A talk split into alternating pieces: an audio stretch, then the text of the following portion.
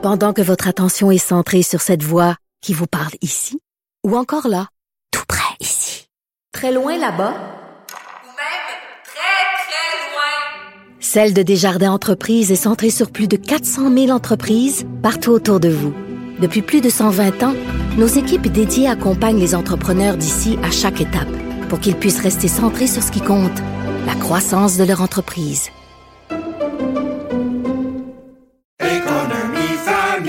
Ici Ricardo. Et Émilie, marchand d'IGA. On a envie de vous inspirer à bien manger. À moins de 5 la portion. Suffit de repérer les produits valeurs sûres et de les cuisiner avec une de nos recettes. Les valeurs sûres, c'est bien pensé, hein? Bien sûr! Détails sur IGA.net. Cube Radio. Cher public, nous vous invitons à prendre place confortablement et à fermer la sonnerie de votre téléphone cellulaire. En cas d'incident, veuillez repérer les sorties de secours les plus près de vous. Bon divertissement. Un, deux, un, deux. OK, c'est bon, on peut y aller.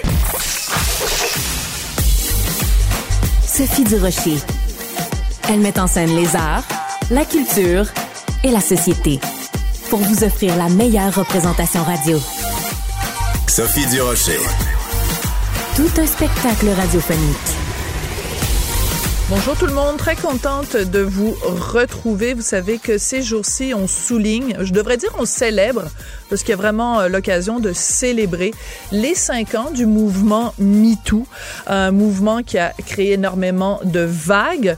Et euh, ben c'est l'occasion évidemment de réfléchir. Est-ce que c'est allé trop loin? Est-ce qu'il y a eu des dérapages? Est-ce que c'est plus un bilan positif que négatif? Est-ce que c'est un bilan qui a oui beaucoup d'éléments positifs, mais aussi des éléments négatifs?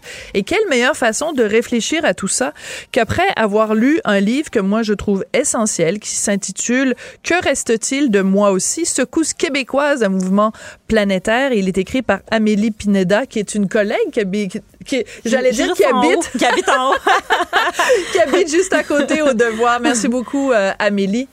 Merci. Euh, Amélie, les gens connaissent ton nom parce que tu as, avec euh, Émilie Perrault et Monique Néron du 98,5, sorti l'affaire Roson. Mhm. C'est majeur. Il y a vraiment un après et un avant affaire Roson euh, au Québec. Pourquoi écrire ce livre-là? Qui tu veux convaincre avec ce livre-là? Euh, ben, il y a, deux grandes raisons. La première, je pense que c'est parce que comme tout journaliste, tout va très vite. Donc, quand on publie un dossier comme celui-là, le lendemain, on, est déjà en train de travailler sur autre chose. Euh, puis cinq ans plus tard, j'avais envie de, de, prendre le temps de documenter ce, ce moment-là qui, moi, a changé ma carrière, mais aussi qui a été, euh, je pense, symbolique au Québec parce que, comme euh, tu le disais, il y a un avant et après. Et euh, la deuxième raison, c'est parce que je pense qu'il y a encore une discussion qui est en cours en ce moment.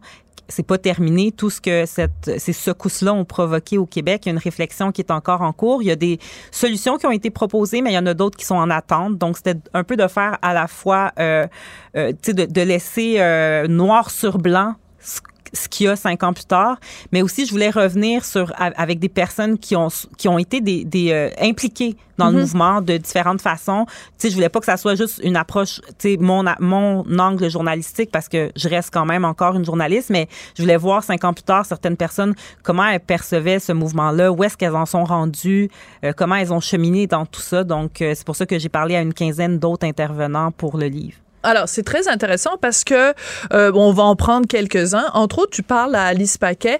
Donc, euh, ceux qui s'en souviennent pas, elle avait dénoncé un député euh, libéral. Euh, finalement, ça a quand même mené à une enquête policière et l'enquête policière euh, n'a pas mené à des accusations Exact. de la part du DPCP. Le DPCP, quand même, est sorti de son chemin pour dire ce qu'il fait rarement, le DPCP, pour Ouais. dire aucun acte criminel n'a été commis. Je trouve que c'est important de bien situer Oui. le contexte. Tu le fais d'ailleurs très bien dans ton livre. Tu parles à Alice Paquet et elle semble dire, elle, que cette dénonciation-là l'a euh, complètement stigmatisée dans la société et que le prix à payer pour la dénonciation est très fort. Oui, Est-ce que ça t'a surpris qu'elle euh, qu'elle soit à ce point-là, euh, disons, désabusée?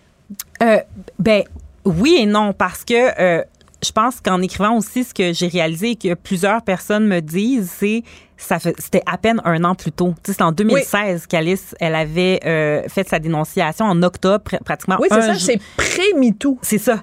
Donc, euh, moi, ce qui m'a surpris, c'est de constater euh, le chemin parcouru en un an. Puis elle-même le dit, a dit, j'ai l'impression que quand j'ai dénoncé, peut-être on comprenait pas encore très bien euh, les dénonciations, la culture du viol, ce que elle, a- elle, a- elle pensait être en train de dénoncer puis qu'elle allait être super compréhensible. Alors qu'un an plus tard, quand moi aussi éclate, on voit vraiment une solidarité. Tu sais, oui, il y a eu des critiques sur ben là pourquoi les personnes n'ont pas dénoncé. Tu sais, on a entendu tout ça, mais il y avait quand même une solidarité qui s'est manifestée plus rapidement qu'à l'époque euh, où Alice Paquette a dénoncé. En même temps, Amélie, on va se dire les vraies affaires. Il y a des raisons pour lesquelles, à l'époque de l'affaire d'Alice Paquet, Mhm. il n'y a pas eu de solidarité. C'est qu'il y avait énormément de contradictions dans son témoignage. Et aussi, à partir du moment où le DPCP dit aucun acte criminel n'a été commis, moi, la première, j'ai beaucoup réagi à ça et j'ai été estomaquée, par exemple, que quelqu'un comme Manon Massé, qui siège à l'Assemblée na- Mhm. nationale, dise, ben moi, je crois à Alice Paquet, qu'un élu, qu'une élue dise à une, une présumée Mhm. victime, on vous croit, alors que la justice venait de statuer. Euh, Ça pose un problème quand même, Amélie, non? Ben, en 2017, ce que ça nous a quand même montré, c'est que, tu sais, les données sur les agressions sexuelles, là, elles existent depuis quand même plusieurs années. Oui. On le savait, c'était le... Peu de gens dénoncent, ça c'est c'est clair. ça, peu de gens dénoncent, c'est majoritairement des femmes. Elles connaissent la plupart du temps leur agresseur allégué. Euh, c'est, quelqu'un en qui elles ont confiance. C'est pas Ouais. l'inconnu à 3 heures du matin après une sortie dans un bar. Ouais. là. Il y a de ça, mais Il y a c'est pas de ça la majorité. Et il y a euh, que c'est le crime le plus sous-déclaré au pays. Donc, les, les données existaient, euh, mais, je, mais je pense qu'en 2017, on a comme réalisé que les personnes qui avaient vécu des violences sexuelles, ben finalement, tu sais, c'était des gens qui nous ressemblaient puis qui étaient comme près de ce à quoi ressemble notre entourage. Autant les, les victimes alléguées que les agresseurs allégués, qui sont aussi des gens dans notre entourage. On dirait que ça nous a comme permis de voir qu'il y avait euh, un problème plus de fond, plus généralisé, puis qu'il y avait des visages à mettre là-dessus. Pour revenir au fait que le DPCP porte ou ne porte pas d'accusation, ce que j'ai envie de répondre, c'est c'est comme dans d'autres causes. On dirait que les, violences sexuelles, on l'a souvent vu comme étant quelque chose, sais, on veut pas toucher à ça parce que c'est du privé, euh, c'est entre deux personnes, il y a pas, euh, tu sais, euh, c'est dans un moment, euh, tu sais, c'est ça, entre deux personnes, il y a pas d'observateur. Mais avec du recul, je me dis, tu sais, des allégations là dans l'industrie de la construction, il y en a eu. Euh, il y a eu des, des allégations pour fraude dans certaines entreprises. Puis c'est les mêmes démarches qu'on qu'on fait, c'est-à-dire parfois on a publié des allégations qui n'étaient pas prouvées encore devant les tribunaux. Mais ça ne veut pas dire qu'elles elles ne sont, sont pas produites. Tu sais, il y a un tra- travail journalistique qui a été fait pour démontrer tout ça. Mais, mais je comprends, mais euh, la raison pour laquelle, justement, puis tu le sais, puis tu l'as très bien expliqué, de toute façon, à tout le monde en parle, la raison pour laquelle euh, il y a une différence entre euh, le, le criminel et le civil, c'est justement que quand quelqu'un est poursuivi au criminel, le, le, le fardeau de la, de la preuve est très lourd. Oui. Parce que le prix à payer, c'est pas payer un des sous, c'est passer ta vie en prison. Exact. Donc, si le DPCP, puis je veux pas qu'on passe tout notre temps à parler d'Alice Paquet, mais je trouve que c'est quand même important. Ouais. Si le DPCP euh, ne dépose pas d'accusation et dit aucun acte criminel n'a été commis, comment se fait-il que cinq ans plus tard ou même six ans plus tard, Alice Paquet est encore vue comme la preuve que le système de justice marche pas? C'est là que j'ai un petit peu un malaise. ok, tu euh, comprends? je comprends ce que tu veux dire.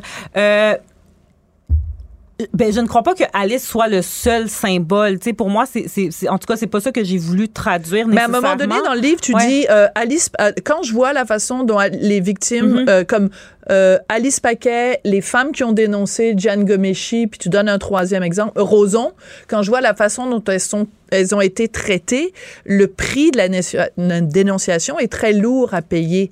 Oui, le, ben, Moi, le- je mettrais ouais. pas Alice Paquet avec ces femmes-là. OK, OK. Parce que tu estimes que parce que le DPCP n'a pas déposé d'accusation, mais en même temps, comme je te dis, le DPCP parfois ne, peut déposer d'accusation. Puis euh, dernièrement, j'ai écrit un article sur le furtivage, le retrait de condom pendant. Puis le DPCP a dit à la personne on constate euh, qu'il y a eu une agression sexuelle, mais il n'y aura pas d'accusation pour parce qu'on trouve que c'est pas opportun. Le DPCP, il y a un fardeau à aller Ouais. à aller défendre. Donc, tu sais, il y a- il y, a ça aussi qu'il Ouais. faut tenir en, en- en compte dans ce dans ce type de cause-là. Puis, étant donné ce qu'on sait sur la difficulté de dénoncer les agressions sexuelles quand elles, elles viennent de se produire, tu sais, c'est tout le temps il y a comme un délai. Puis ça, on, a- on l'a appris grâce au mouvement. Tu sais, on a compris que ça se peut que ça prenne du temps. Puis, tu sais, il y a, il y a- il y a- il y a plusieurs raisons. Donc, euh, c'est ça. Donc, pour moi, tu sais Alice n'est pas le, le, le, le- le- voyons, n'est pas le, le- le- le symbole de l'échec du système de justice, là, parce que il y en a des causes qui sont gagnées dans le système de justice. Récemment, Ben oui. Léa Clermont-Dion en est un exemple. André Boisclair, Luc Wiseman. Exact. Dans le cas de, de, de Léa Clermont-Dion, sa cause est en appel, donc c'est sûr que ça va prendre, ça va prendre du temps, puis ça montre aussi les délais, à quel point, euh, tu sais, elle-même l'a déjà dit, elle a eu deux enfants entre le temps Ouais. où elle a porté plainte et aujourd'hui, donc tu sais, ça démontre que ça peut être, ça peut s'étirer dans le temps, mais, euh, mais c'est ça. Euh, je, je crois qu'il faut je, je- je n'ai pas l'impression que Alice est le seul symbole de ça. Je pense qu'il y en a plusieurs qui ont témoigné de certaines lacunes. Puis ce n'est pas pour rien, je crois, qu'il y a un nouveau tribunal spécialisé qui va voir le jour. Bon, on pourra en parler plus tard parce que ça changera pas le droit, mais tu sais, il y a quand même une réponse du système de justice pour essayer au moins de mieux accompagner ces personnes-là. Une chose qui est claire, en tout cas, c'est que la conversation qu'on a en ce moment, il y a cinq ans, on ne l'aurait pas eue.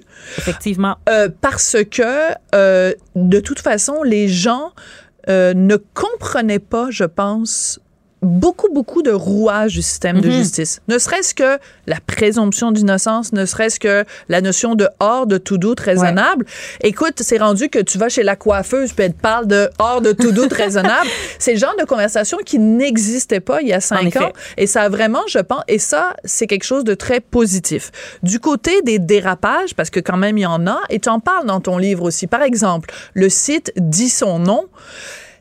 Je pense qu'on on doit avoir un malaise. Un site où il y a des gens qui peuvent, sous le couvert de l'anonymat, nommer quelqu'un qui les aurait agressés ou harcelés.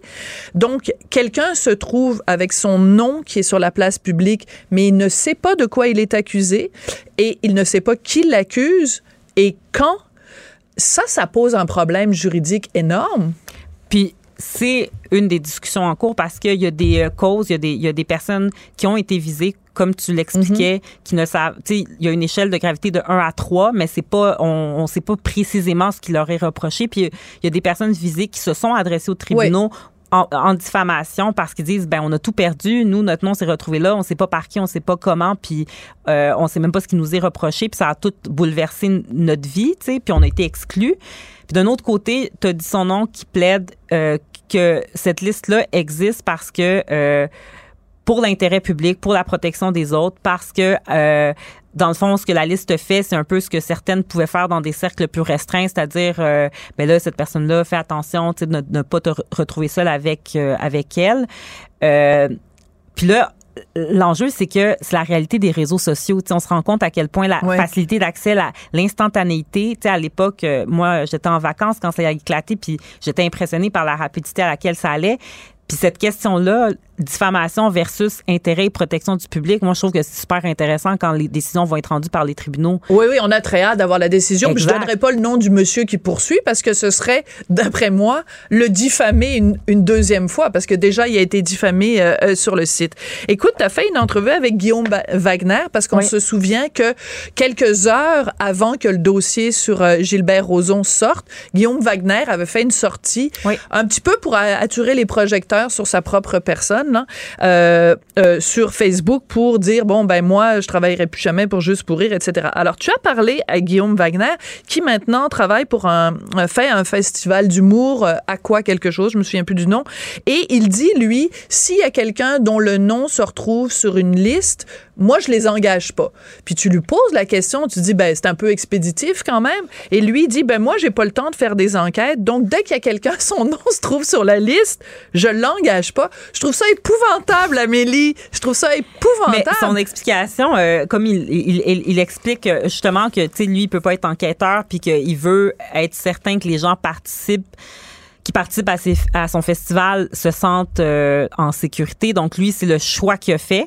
Puis ça aussi, ça fait partie de la discussion actuelle parce que en ce moment, j'ai l'impression que où est-ce qu'on est rendu cinq ans plus tard, c'est tout sur cette notion-là de la culture de la cancellation, de la réhabilitation. Qui Oui. doit, qui doit réhabiliter, qui doit se permettre de, de, de, de, de pardonner, à qui on, tu sais, tout ça.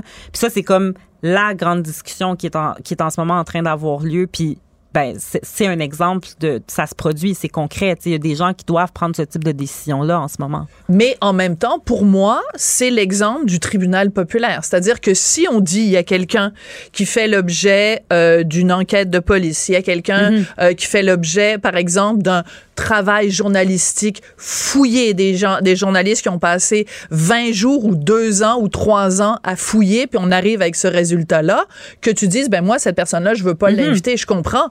Mais quelqu'un qui publie sur une liste sur Internet, puis toi, tu dis, ben, je veux plus rien savoir de ces gens-là. J'aimerais pas ça que ça y arrive à Guillaume Wagner. Il trouverait pas ça drôle. Euh, écoute, euh, l'autre jour à l'émission Le Monde à l'envers, ils nous ont posé la question. Euh, Est-ce que vous trouvez que MeToo est allé trop loin? Et Edith Cochrane, qui était invitée, a dit, ben, c'est un mouvement essentiel et il y a eu des dommages collatéraux. Est-ce que tu, tu as, un malaise, toi, quand on dit, par exemple, les dommages collatéraux? Est-ce que c'est quelque chose, une expression qui te, qui te dérange? Excuse-moi, je suis désolée, ça Ben doit non. être mon chum qui m'appelle. Pas de trouble. Euh, ben, c'est-à-dire, euh, dans, dans tout type de, de, de, de, de, de dossier qu'on mène de façon journalistique, tu sais, ça, il, peut- il peut y avoir des, des conséquences, mais Ouais. euh, en 2017, c'était difficile de savoir qu'est-ce que ça allait provoquer. Tu sais, on était concentré sur un travail journalistique, il y avait une force du nombre, il y avait un mouvement qui tu sais, il était pas que québécois, il était planétaire. Euh, mais c'est sûr que si on voit ce qui se passe devant les tribunaux, comme on disait, la cause de dit son nom contre certaines, ben en fait, certaines personnes visées Contre contre, dit son nom.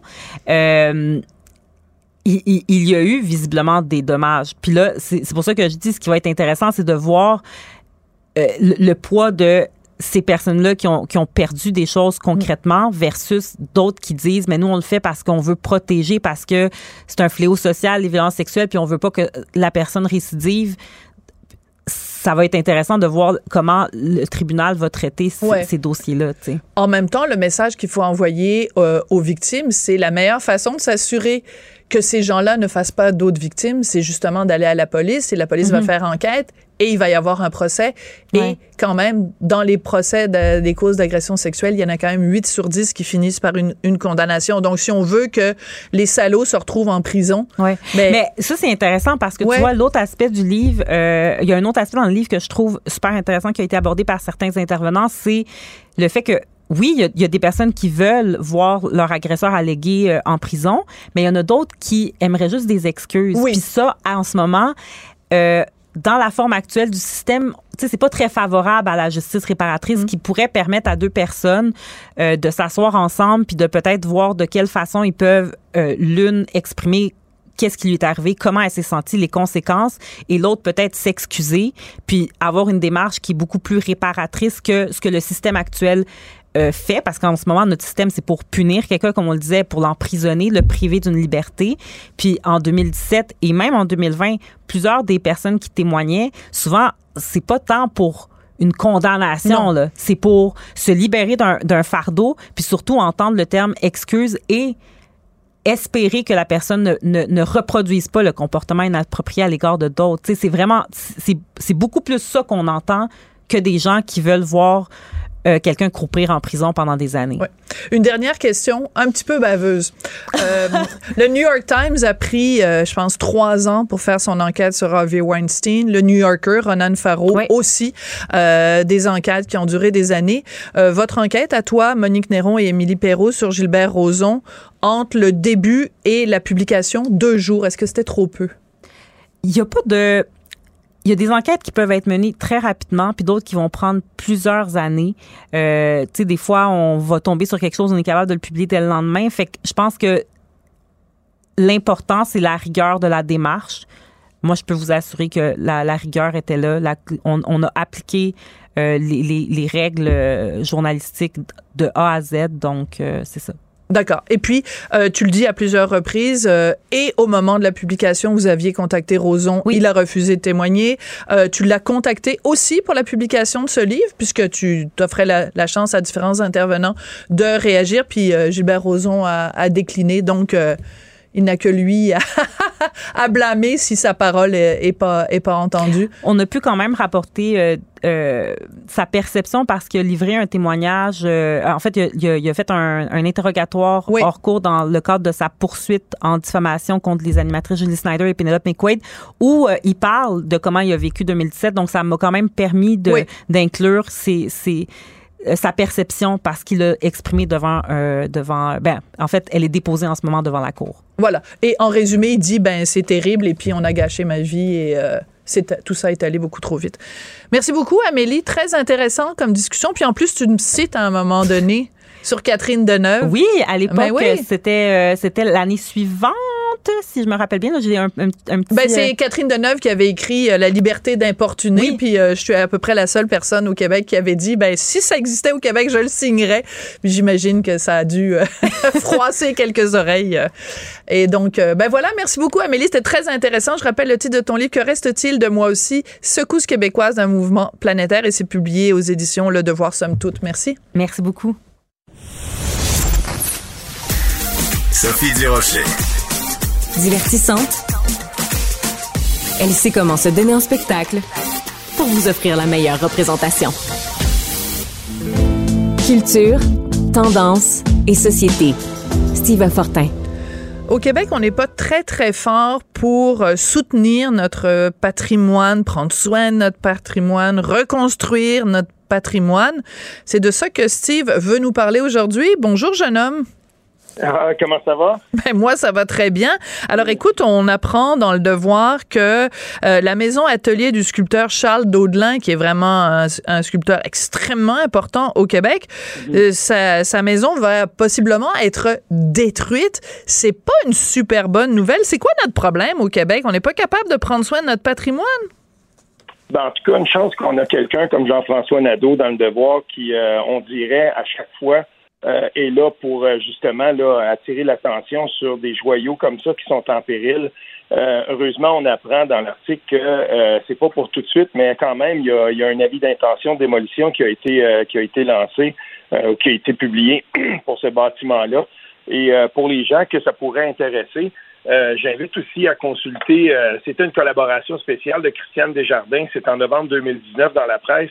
Si vous voulez voir un petit peu l'évolution de ce que ça a l'air, cette maison-là, dans le coin de Kirkland, là, au Point-Clair, euh, je veux dire, on voit là au début quand ce n'est qu'un champ et c'est vraiment la version préliminaire, jusqu'au moment où euh, Nanook Daudelin, qui est la deuxième des cinq enfants de Charles, euh, Charles et Louise Daudelin, euh, la montre là, dans son état euh, où elle était en 2019 et qu'elle est encore, j'imagine. C'est tout un joyau de- de- d'architecture, ça quand même. Et puis, euh, non seulement euh, l'importance tient du fait que c'est quand même un sculpteur et un artiste, parce qu'il était peintre aussi, euh, d'importance euh, dans, dans notre histoire collective, artistique, culturelle, mais en même temps aussi, c'est un joyau d'architecture qui nous ramène à, à des architectes qui sont très, très importants aussi euh, dans, dans, dans ce segment-là pour la- la- l'architecture québécoise. Et, et je veux nommer ici qui ont participé à, à- à la construction de cette maison-là, le frère de Pierre Elliott Trudeau, Charles Elliott Trudeau, Jean-Louis Lalonde, Gordon Edwards. Euh, je veux dire, il y a là des noms de l'architecture et, et c'est comme si tout à coup, euh, parce que là, il y a, il y quand même là-dedans, là, il y a un terrain, il y a un contexte, puis on dit, ben, OK, qui va prendre soin de ça? Et euh, on se souviendra que pendant la dernière lé- législature de la CAQ, Nathalie Roy, le projet de loi 69, euh, parce que là, à un moment donné, on s'est dit, il faut qu'on donne des moyens, il faut qu'on se donne des moyens au Québec pour essayer de sauver ça. Ben mais oui. ça n'a certainement pas répondu aux attentes et on continue encore aujourd'hui à avoir des, à avoir des joyaux comme ça qui sont sous la menace des pics euh, démolisseurs. C'est pas encore le cas pour la maison d'Audelin, mais ça pourrait arriver. Et ça, ben, il faut qu'on trouve une façon de les répertorier et de créer un meilleur répertoire, justement, de ces endroits-là et, et qu'on décide d'agir et, et qu'on choisisse. Est-ce que la maison d'Audelin va faire partie, par exemple, d'un vaste répertoire québécois? Ben, lançons le chantier, puis euh, en attendant, euh, il faut dévouer les sommes qu'il faut pour garder des, des joyaux comme celui-là ou d'autres, euh, les garder en état. Parce que nous, on le voit ici. Moi, je, je suis pas loin de Montebello. Puis Montebello, ben, c'est Henri Bourassa puis c'est Louis-Joseph Papineau. Il y a quand même une incohérence que ce soit le fédéral en ce moment qui tienne debout le, tout le vaste domaine de Louis-Joseph Papineau pour toute l'importance qu'il a dans notre histoire collective. Et pour, le, pour dire franchement, j'y vais souvent, là, c'est pas très loin de chez moi. Euh, il y a besoin de réparation. Puis c'est le genre de joyaux qu'il faut qu'on garde debout, ça. On peut pas les laisser aller que ce soit le fédéral, dans ce cas-ci, le provincial ou peu importe, mais c'est notre histoire collective qu'il faut protéger. Puis dans le cas de la maison d'Audelin, ben, on, on, lève le drapeau là, pour dire attention. Oui, je, euh, je, note quand même une phrase euh, parce qu'il faut euh, présenter les deux côtés aussi quand on parle de ce genre d'histoire-là. Je cite dans le Devoir, une source près de la ville évoque que dans les dernières années, le bâtiment avait été négligé par la famille. La municipalité se questionnerait sur l'à-propos de sauvegarder ce que la cellule familiale avait pour sa part laissé aller entre les mains d'un promoteur immobilier. Donc, ben c'est ça. À un moment donné, si t'en prends pas soin puis que ça commence à se détériorer, après ça, c'est difficile de se plaindre. Bon, il y a un autre aspect quand même quand on parle de patrimoine euh, bâti au Québec, c'est que dans certains cas, des gens qui ont des maisons euh, patrimoniales, bien, ils disent, mhm. écoutez, ça coûte des centaines. Tu sais, quand euh, c'est quand la maison est répertoriée, tu peux pas changer une fenêtre sans avoir une approbation du ministère de ci puis du ministère de ça. Et ça veut dire que ce sont des frais qui sont absolument énormes et les gens finissent par ne plus avoir les moyens d'habiter leur propre maison. Donc, c'est peut-être euh, problématique à ce niveau-là aussi. Ah oui, tout à fait. Et dans le projet de loi 69, euh, on prévoyait justement euh, des sommes, mais là, on passait beaucoup par le, si on veut, les municipalités, euh, l'Union des municipalités du Québec s'était d'ailleurs prononcée dans le cadre de ce projet de loi-là pour dire, ben attention, on veut protéger le patrimoine, mais il faudra que les sommes viennent. Il y a des municipalités au Québec parce que quand on va en Gaspésie, par exemple, et je vais nommer Matane parce que je connais le cas de cette municipalité-là, il y a un circuit des maisons patrimoniales. Mais là, on est à Matane, on est sur le bord du fleuve, puis on a identifié certaines maisons. Les propriétaires privés acceptent d'avoir une plaque et de faire partie de ce, de ce circuit-là. Et en contrepartie, quand il y a des rénovations à faire comme c'est classé patrimonial, ben on va euh, aider les propriétaires euh, monétairement. Et c'est comme ça qu'on va qu'on va réussir à sauver le patrimoine bâti. Mais c'est inégal. Et c'est pour ça qu'au Québec, il va falloir un moment donné qu'on se donne un vaste répertoire qui ne sera pas dans les dans les mains des municipalités qui ont peu de moyens, mais dans les mains du gouvernement provincial, euh, ou en tout cas du, gouvernement du Québec, parce que c'est bien de ça qu'on parle, c'est le patrimoine de la nation québécoise. et, et, à ce moment-là, on va les répertorier. Tu as raison de dire que dans le cas de la famille d'Audelin, euh, mais peut-être qu'on n'avait pas les moyens non plus. Et, rendu là, c'est pour ça qu'il va falloir aussi qu'on choisisse. Je ne veux pas dire que cette maison-là ferait, ferait euh, nécessairement et absolument Je comprends. Dans ce patrimoine, euh, de ce patrimoine-là. Mais il va falloir qu'on l'identifie à un moment donné et, et qu'on commence à le faire. Notons à Montréal l'initiative Memento, le site Internet, le site Web. Des citoyens peuvent passer devant, euh, par exemple, des édifices patrimoniaux et on le souligne à la municipalité, à la ville de Montréal, et la ville de Montréal ensuite décide si on va les répertorier on avait fait, euh, il y avait plusieurs citoyens qui avaient, euh, qui avaient, par exemple, signalé le fait que l'ancien site de l'hôpital Douglas euh, en santé mentale, qui est un, qui, est vraiment un site patrimonial très important dans l'histoire du Québec, ben, il était à l'abandon. C'est quand même 65 ans sur l'île de hmm. Montréal. Et à un moment donné, la ville a dit, ben, OK, voilà, on a agi, puis on va essayer autant que possible de, de, de, protéger le site. Donc, ça, c'est des belles initiatives de la ville de Montréal, par exemple, citoyennes qui vont faire en sorte, ben, voici, on a des, on, on identifie des bâtiments et ensuite on se questionne collectivement sur lesquels on devrait garder lesquels, malheureusement, peut-être qu'on n'a pas les moyens. Parce que c'est pas tout qui relève du patrimoine. Mais il faut Non, mais en même temps, des fois, quand je, je, me promène, mettons, à Montréal, sur la rue Sherbrooke, et que je vois des espèces d'horreurs et de laideurs, puis je me dis, oh mon Dieu, toutes les belles maisons qui ont été détruites pour laisser place à des choses comme ça. Euh, tu promènes autour du parc La Fontaine, des fois, il y a des horreurs. Tu te dis, oh mon Dieu, il y avait des belles petites maisons. Euh, sur la rue Jeanne-Mance, il y avait des belles maisons euh, victoriennes qui ont été détruites pour construire euh, la cité. Euh, on a été très, surtout dans les années 70, on a mhm. détruit beaucoup de très, très belles maisons, de très beaux lieux bâtis euh, pour, au nom de la modernité, puis on s'en mord les doigts aujourd'hui. Donc, ne commettons pas à nouveau les mêmes, les mêmes erreurs. Steve, merci beaucoup. Oui, à demain. Pendant que votre attention est centrée sur cette voix qui vous parle ici, ou encore là, Très loin là-bas? Ou même très, très loin? Celle de Desjardins Entreprises est centrée sur plus de 400 000 entreprises partout autour de vous. Depuis plus de 120 ans, nos équipes dédiées accompagnent les entrepreneurs d'ici à chaque étape pour qu'ils puissent rester centrés sur ce qui compte, la croissance de leur entreprise.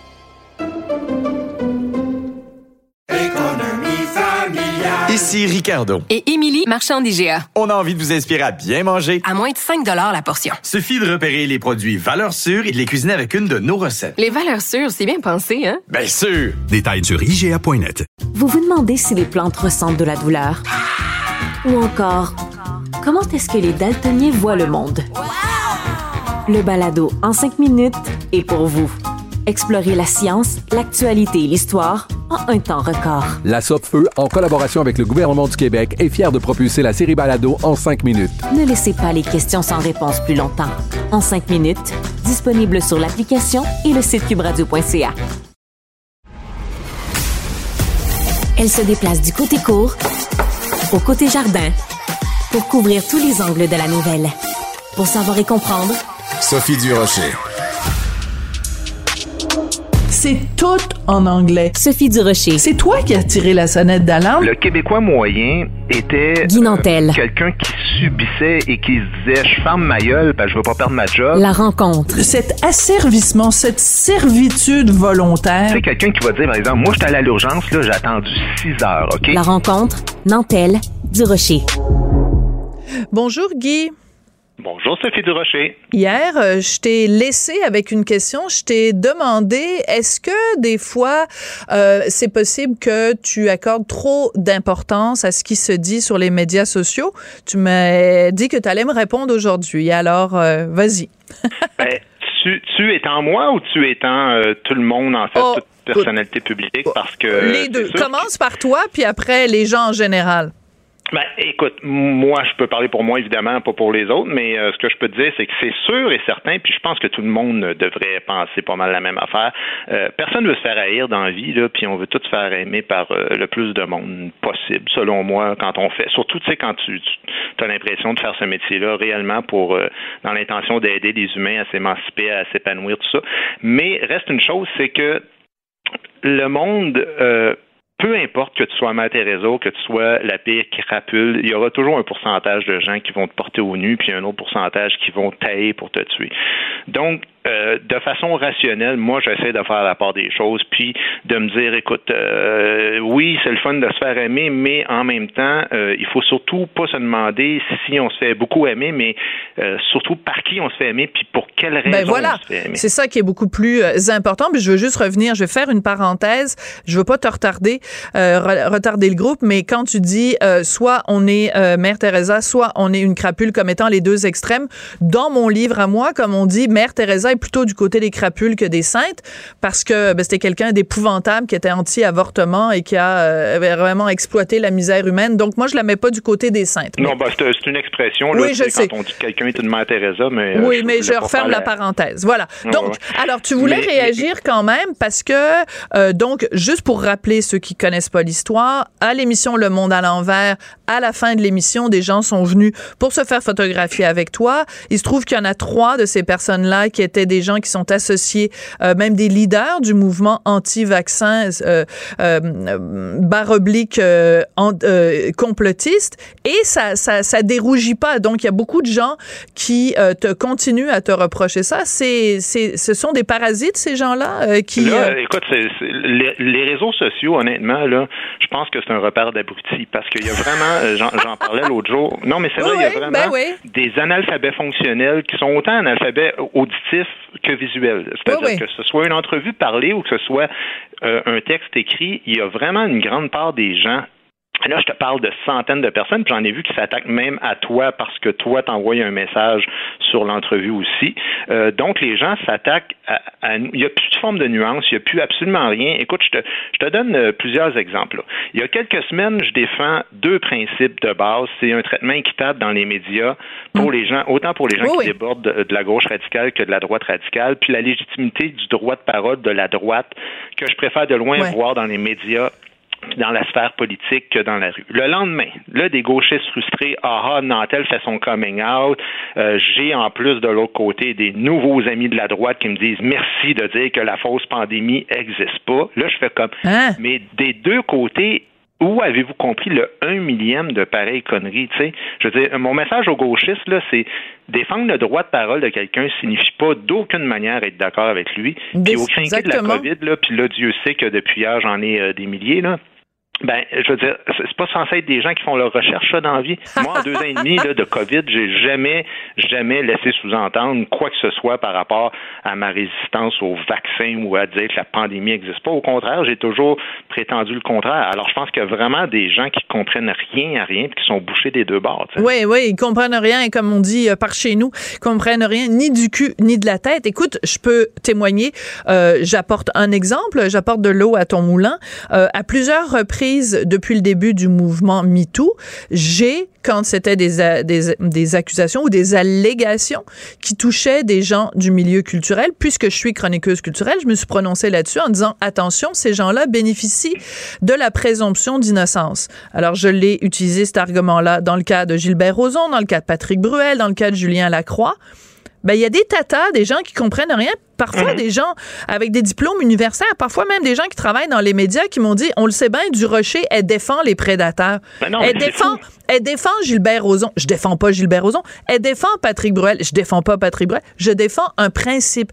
Mais même des gens qui ont, ils sont bardés de diplômes universitaires, Mhm, des fois, mhm. ils comprennent ce qu'ils veulent bien comprendre. Oui, mais c'est ça. Je pense vraiment qu'il y a so- so- soit qu'il y a de la stupidité ou de la mauvaise foi, mais dans les deux cas, Des je veux fois, dire, les c'est deux. très difficile de ou un peu des deux, mais Ouais. ça devient dur. Tu sais, hier là, on discute pendant 15 minutes sur Oui. l'histoire de. À aucun moment, je ne sais pas comment ça peut être interprété comme ça. Non seulement, moi, j'ai rien contre l'idée de faire la photo avec les filles. On défend, on défend justement l'idée qu'un humoriste qui est connu peut pas scanner tout son monde. Des Exactement. fois, c'est moins glorieux que d'autres, mais on dit même à un moment donné dans l'entrevue, Écoute, là, je veux dire, franchement, c'est quand même pas des criminels, puis c'est pas des, des meurtriers, puis des pédophiles. Puis Exactement. Même des fois, on va faire des shows en prison quand on est humoriste, puis on fait des photos avec du monde, fait que relaxer. Ben, Christy, des dizaines de personnes de Joe Blow, là, je peux pas croire que tu compares à des meurtriers puis à des criminels, ces pauvres filles-là.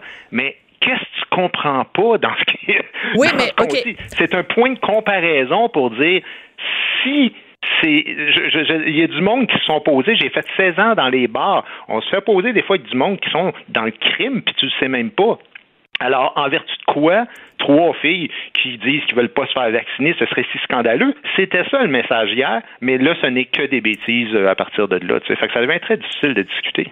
Ouais, mais en même temps, euh, je vais dire moi ma position, c'est que ça n'est pas un endroit pour discuter. C'est-à-dire, ça n'est pas un endroit, c'est un endroit pour mettre des, des, des tu sais, t'as 280 euh, caractères sur Twitter. C'est sûr que c'est pas là que t'as euh, une, une, une discussion nuancée ou, euh, tu sais, des fois, euh, euh, à- au, au monde à l'envers, on trouve ça frustrant parce qu'on a peu de temps, mais on a toujours bien plus de temps que 280 caractères. Je veux dire, c'est- illusoire de penser que tu peux réellement débattre d'idées sur les médias sociaux. Puis je mets, mais- je mais mets Facebook là-dedans aussi, là. Sophie, tu dis débattre d'idées, mais c'est pas débattre d'idées, c'est juste de replacer les choses correctement. Tu sais, par exemple, hier, là, à un moment donné, moi, tu me poses la question, tu te reçois, te reçois bien des bêtises, tout ça. Je te dis, mais hein, il y a du monde qui m'écrivent, c'est dégueulasse. Tu poses avec des filles qui aident le monde à mourir, puis tu... shit, des gens qui m'écrivent en disant, wow, relaxez, on se calme les nerfs, c'est pas des criminels. Ben, Christy, encore une fois, le monde m'écrit en me disant, T'es en train de dire que ces filles-là font mourir du monde. Ben non, on dit le contraire. Je suis en train, je suis en train de dire qu'ils font pas ça, mais les gens comprennent que tu cites quelqu'un d'autre. Alors, c'est même pas un débat. C'est juste de, de dire au monde, mais, mais de quoi tu parles? Est-ce que tu es capable d'écouter? Là, c'est même plus de lire un texte puis de le comprendre. Es-tu capable Ah ouais. d'écouter une entrevue puis de comprendre qu'est-ce qui s'échange comme propos, tu Ouais, mais le mot que tu as utilisé tout à l'heure, c'est le mot le plus important, c'est analphabète. Et on, on, on, parle de gens qui sont des analphabètes normalement à l'écrit, qui sont pas capables de comprendre euh, un texte ou de comprendre un sens. L'alignement des mots, c'est une chose, mais qui sont même pas capables de comprendre le sens qui se cache derrière ces mots-là. Mais il y a des analphabètes euh, auditifs, il y a des analphabètes euh, visuels. Je veux dire, il y a des gens qui comprennent juste strictement rien. Donc la question, je reviens toujours avec ma question de base, Guy c'est est-ce qu'on doit se préoccuper de ça? Est-ce que toi, tu devrais pas, et je dis ça à toi, dans le sens très large du terme, est-ce qu'on devrait pas tous, nous qui sommes des personnalités publiques, qui prenons la parole sur la place publique, est-ce qu'on devrait pas se concentrer sur la majorité silencieuse plutôt que sur la minorité tapageuse? Ouais, mais ce qui est plate, c'est que tu le sais pas d'avance quand, tu sais, tes vrais fans, là, la majorité des gens sont bien corrects. Tu sais pas qui, est craqué puis qui, qui va pas détourner tes propos tout ça. Fait tu sais, des fois, tu échanges avec une personne, ça se passe bien. D'un coup, pouf, un autre qui embarque dans la conversation, ça s'en va complètement dans le champ gauche. Là, tu dis, écoute, c'est quoi cette histoire-là? Euh, c'est pas En fait, c'est pas que c'est pas de ça qu'on parle. Tu sais, hier, je te parlais d'un de, d'un gars qui veut se faire rembourser euh, oui, oui, oui. Billets, bon, tu sais, je te, je, te, je te donne ça comme exemple pour justement illustrer le fait qu'il y a des crinqués des deux bords, puis que la personne, juste parce que j'ai pris une photo avec ces trois filles-là, fait je veux mon argent, puis tout le kit. Je raconte ça pour illustrer l'intensité de la situation. Mais qu'est-ce que certaines personnes comprennent au premier degré? C'est ah, ah, Guy Nantel a changé son fusil d'épaule, puisque des gens veulent se faire rembourser, il hein? se met à dire le contraire de ce qu'il pense. Mais de quoi vous parlez? Ça fait des années que je le crie sur tous les toits. Les ultra-radicaux de gauche, de droite, je veux rien savoir. Je vous veux pas comme fan. Je veux pas votre argent. j'ai rien changé à rien. Tout ce que je dis, c'est si t'es pas capable de faire la part des choses et de comprendre qu'on vit dans un monde de nuances, ben, je suis pas intéressé à t'avoir comme fan. Je veux pas des fans haineux. Je veux pas que des hmm. gens m'admirent en disant, ah, je suis pareil comme toi puis qui détournent mes, mes, mes propos. Voilà. Ben, tu sais, c'est le nom euh, d'un documentaire sur Charlie Hebdo. C'est dur d'être aimé par des cons. Euh, c'est ça. On aimerait tous que euh, les, les, les gens comprennent de façon limpide nos propos, mais il suffit que tu dises euh, le ciel est bleu, puis il y a des gens qui disent oh mais moi je pense la même chose que toi. Peu importe ce que tu dis, il y a des gens qui vont mal interpréter tes propos, puis t'as pas envie de les avoir ces gens-là comme puis le, puis le comme amis. aussi Rapidement. les gens qui les gens qui écrivent des des des posts, des, des publications sur les réseaux sociaux qui nomment les filles puis qui dit tu dis ci d'elle, tu dis ça d'elle, tu dis ça d'elle.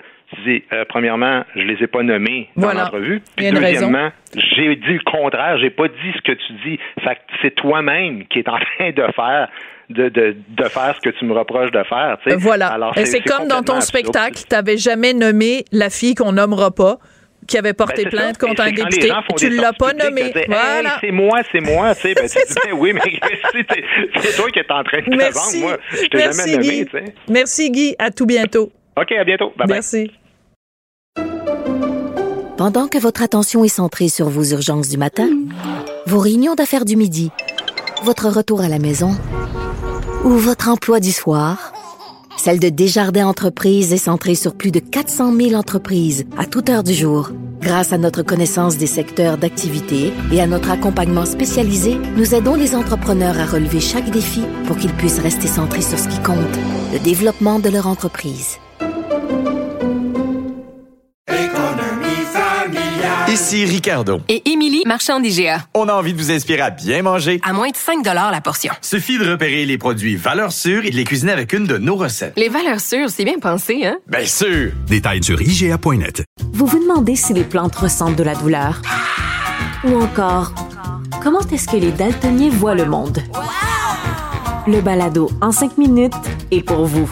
Explorez la science, l'actualité et l'histoire en un temps record. La Feu, en collaboration avec le gouvernement du Québec, est fière de propulser la série Balado en cinq minutes. Ne laissez pas les questions sans réponse plus longtemps. En cinq minutes, disponible sur l'application et le site cubradio.ca. Sophie Durocher. Aussi agile qu'une ballerine, elle danse avec l'information. Vous connaissez Kim Lévesque Lisotte comme humoriste, vous la connaissez aussi comme euh, autrice pour la télé. On lui doit euh, entre autres la série Les Simones. Elle est aussi co-autrice d'une série que j'adore, Avant le crash. Mais aujourd'hui, euh, on reçoit Kim Lévesque Lisotte, la femme d'opinion, parce que au cours des derniers jours, sur ses médias sociaux, que ce soit Instagram ou que ce soit Facebook, elle s'est beaucoup prononcée sur cette injonction qu'il y a eu beaucoup dans les médias où on demandait aux, aux féministes québécoises pourquoi vous vous prononcez pas? Pourquoi vous n'êtes pas plus solidaire avec les femmes iraniennes? Puis Kim voulait réagir, donc elle est au bout de la ligne. Bonjour Kim. Bonjour Sophie. Très contente de, je sais pas, est-ce qu'on se tutoie, est-ce qu'on vous voit, euh, Kim? On peut se tutoyer, mon Dieu, c'est notre premier échange euh, à vie. Ben oui, ben oui, tout à fait. Alors Kim, euh, ben on, va se tutoyer, ça va être tellement plus simple. Explique-moi ce qui te chicote dans les différents textes qui ont été publiés. Il y en a eu dans Le Devoir, il y en a eu dans le Journal de Montréal, où on dit aux féministes québécoises, vous êtes où? Votre silence est assourdissant. En fait, c'est parce que je trouve que c'est un espèce de, de, de procès d'intention qui sort de nulle part. mais, mais, en fait, parce que, une définition, qu'est-ce qu'une féministe, premièrement? Parce qu'il y, y a, 60 de la, population qui se, considère comme féministe. Donc, est-ce qu'on parle ici des, féministes, des féministes militantes qu'on est habitué d'entendre, qu'on est habitué d'entendre sur des enjeux? Est-ce qu'on trouve que les féministes d'ici se prononcent moins à l'habitude que sur des causes qui les concernent davantage? Mais c'est extrêmement étrange parce que moi, en tant que féministe qui se prononce parfois sur certains enjeux, je me prononce surtout sur des choses qui me concernent, qui concernent la société, que je sens que je maîtrise, ou surtout aussi sur euh, sur des injustices ou des trucs que je pense qu'il est important de, de, de, révéler, d'éveiller la, la, population par rapport à ça, parce que quand, quand il y a une espèce de manque de considération par rapport à des enjeux, quand je trouve qu'il y a des inégalités, Mm-hmm. mais souvent les féministes qu'on entend souvent là, puis qui peuvent être euh, irritantes pour certaines personnes, puis qui vont taper souvent sur le même clou, puis qu'on peut dire ben voyons, on les entend beaucoup celles-là, puis je chiale beaucoup celles-là, mais mais c'est sûr que lorsque on est euh, en, quand, quand on est plus euh, en contrôle d'un sujet, qu'on maîtrise davantage, bien sûr qu'on va en parler davantage. Ouais. Alors que la situation en Iran en ce moment, elle est extrêmement récente. Et j'ai trouvé que c'est que ce qui est devenu important rapidement, c'est l'accusation du silence. Alors qu'autour de moi, j'en ai vu des jeunes femmes euh, euh, se prononcer, j'en ai vu des TikTok, j'en ai vu des stories sur Instagram. Puis en même temps, quand on le fait, là, quand on le fait, on, quand, quand, quand on se prononce en, en partageant des petits trucs, puis des petites vidéos, puis des trucs, des fois, on se fait reprocher que c'est futile, puis que c'est inutile, puis qu'on comprend pas nécessairement ces combats-là. Alors que là, je sens qu'il y a une espèce de, de, d'attaque contraire de Ah, pourquoi là, soudainement on en voit moins? Mais je pense qu'on en voit moins parce que euh, parce que c'est extrêmement récent. Je veux dire, les, les, les, c'est arrivé le 16 septembre. On est en octobre. Puis, en tant que féministe, là, se mobiliser, organiser, éduquer, ça prend du temps. Puis, il y en a des militantes sur le terrain. Il y a eu des manifestations à Montréal, à Sherbrooke, à Québec. Ça, c'est des féministes militantes qui sont sur le terrain. Puis on les entend pas parce que ces femmes-là, ils n'en ont pas de tribune. OK. Voilà. Alors, bon, ben non, mais je suis contente. Je suis contente. Ça, ça, ça a l'air de te faire du bien de pouvoir euh, t'exprimer. Puis je suis contente qu'on ait ce dialogue. Hein. Tiens, je tiens à souligner que euh, dans Oui, tes, oui, dans ton, dans ta publication, tu as dit, ben, fait- faites une table ronde, invitez-moi. Je t'ai invité, tu as répondu oui. Donc ça, je t'adore pour ça.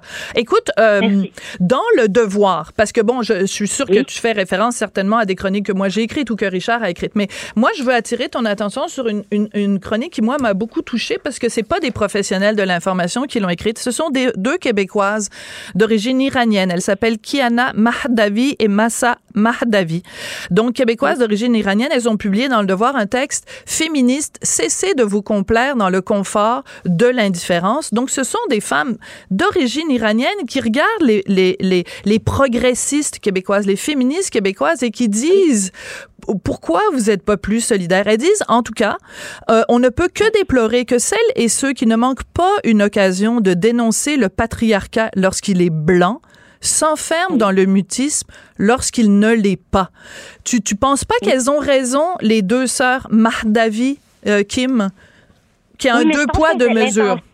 Mais je pense qu'elle se trompe sur les intentions. Je pense qu'elle se trompe sur les intentions parce que lorsqu'on décide de s'engager dans quelque chose, quand on décide de dénoncer quelque chose, c'est souvent parce que euh, parce que c'est quelque chose qu'on comprend davantage. Alors, puis je pense qu'il y a clairement, bien sûr, une espèce d'incompréhension, puis surtout un grand sentiment. Je pense que ce qui nous ré- réunit tous comme femmes, que ce soit québécoises, iraniennes, de gauche ou de droite, c'est carrément notre impuissance face à ce qui se passe en ce moment. C'est notre impuissance par rapport à ce qui se passe aux Iraniennes, parce que et ça explique aussi une grande partie du silence, parce qu'il y a une espèce de parce qu'il y a une espèce de ce qui est beau, c'est de voir ces femmes-là prendre le contrôle de leur destinée, de se révolter.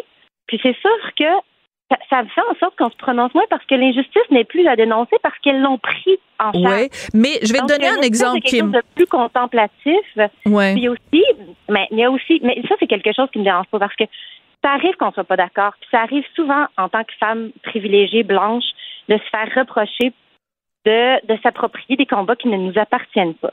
Et, peut-être que ça fait en sorte que, certaines personnes ne, vont pas euh, ne vont pas prendre position, mais mais, mais, ça, pour moi, ça fait partie d'un autre débat. Ça fait partie de, quoi on peut parler? Qu'est-ce qui nous touche? En ce moment, je pense que c'est important d'en parler, puis tu en as parlé dans, une de tes dernières chroniques, Sophie, c'est que euh, avec les femmes se sont coupées des mèches de cheveux, c'est important ces, ces petits gestes-là parce que ça met la lumière Oui. sur des femmes qui n'ont plus accès à Internet, qui ne peuvent plus montrer Et leur aussi, réalité. et aussi parce que les femmes iraniennes, dont, euh, alors évidemment, j'ai noté son nom.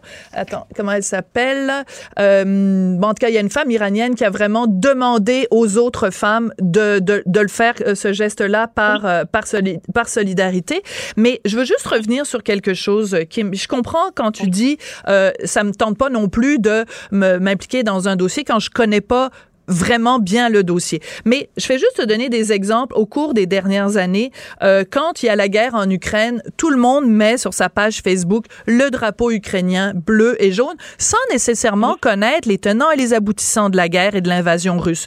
Quand George Floyd est assassiné aux États-Unis, euh, tout le monde embarque dans le mouvement euh, BLM et met un petit carré noir sur sa page Facebook. Ils partent des hashtags et tout ça.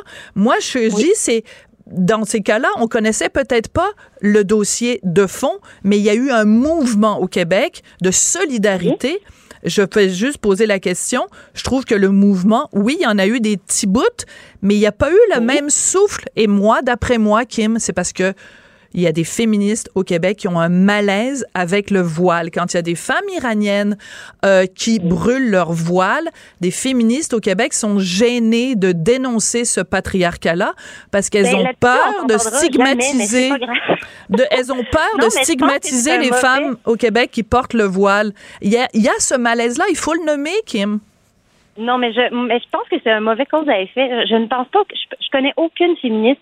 D'ailleurs, je trouve ça toujours vraiment dangereux de faire, de parler des féministes comme si Oui, on était un bloc monolithique. OK, mais réponds à la question, Kim. Réponds à la féministes- question sur le malaise sur le voile. Je veux t'entendre là-dessus parce que je trouve ça important, ce dialogue-là. Donc, toi, tu penses que ça le malaise n'est pas par rapport au voile? Je veux t'entendre là-dessus. Je pense pas qu'il est par rapport au voile parce que je pense qu'on est qu'on est qu'on peut en, en- entre féministes ne pas être d'accord sans et, et quand même défendre les mêmes causes. Je pense que la liberté des femmes, c'est quelque chose de non négociable quand on parle de féminisme. Puis je pense qu'on est capable, qu'on est assez intelligente pour avoir deux débats séparés. Je pense que probablement qu'on sera jamais d'accord sur qu'est-ce que le voile représente euh, pour, nous, mais je pense qu'on peut puis qu'on peut prendre la parole pour les femmes iraniennes, les supporter, comprendre leur combat, célébrer les femmes iraniennes qui choisissent de brûler leur, voile en, euh, symboliquement, puis qu'on peut très bien mettre la lumière sur ces femmes-là. Mais c'est les- pas les- juste les- les symbolique, célébrer, Kim. les C'est pas juste symbolique. En même temps, on peut parler, on peut parler aussi de la réalité au Québec. Moi, en, en fait, ce qu'on devrait apprendre en fait là, des Iraniennes en ce moment, c'est que c'est leur choix en ce moment de brûler leur, leur hijab. Puis c'est, ils ont pris elles-mêmes leur destinée en main. C'est pas une loi qui est venue leur dire. Ah, mais tu euh, ben là, compares, tu peux pas comparer une euh, dictature théocratique et une démocratie qui vote une loi qui est approuvée par trouve qu'on- mais 70 C'est pour ça que je trouve que ça n'a pas de bon sens. Sophie, on est deux femmes blanches en ce moment. On est en train de parler du, d'une réalité sur le port du voile avec la loi 21. Oui, que mais les écoute, écoute, non, je te parle, je te Alors- parle de deux femmes iraniennes qui sont pas des privilégiées blanches. Les deux femmes iraniennes qui ont écrit la lettre dans le Devoir, elles dénoncent et elles demandent justement aux femmes blanches au Québec d'être solidaires. Écoute, Kim, j'adore la conversation. C'est pas parce que je veux te couper, je te jure, je t'adore. je disais à mon équipe à quel point tu es la plus belle femme de tout le showbiz du Québec. Ben oui, je te le dis. Euh, Mais non, donc, mais mais, est-ce que mais non, mais c'est parce que la conversation se termine séparés. là. Oui, ben sais tu quoi! Je vais, mais oui, parce Mais que je veux que tu reviennes. Non, mais je veux que tu reviennes. Je veux que tu reviennes. On va se reparler. Peut-être la semaine prochaine, peut-être la semaine d'après. Mais je veux qu'on continue ce dialogue parce que je le trouve extrêmement important, Kim. Mais ce qui est important Non, de retenir, j'ai plus c'est le temps. J'ai plus le temps, que les c'est la fin de mon ont fait émission. leur choix eux-mêmes. Oui, ben, oui, ben c'est ça. Mais, euh, mais et, euh, relis le texte du devoir. Merci. Je veux remercier Marianne Bessette euh, à la recherche, Charlie à la mise en onde. Merci beaucoup et à très bientôt. Cube Radio.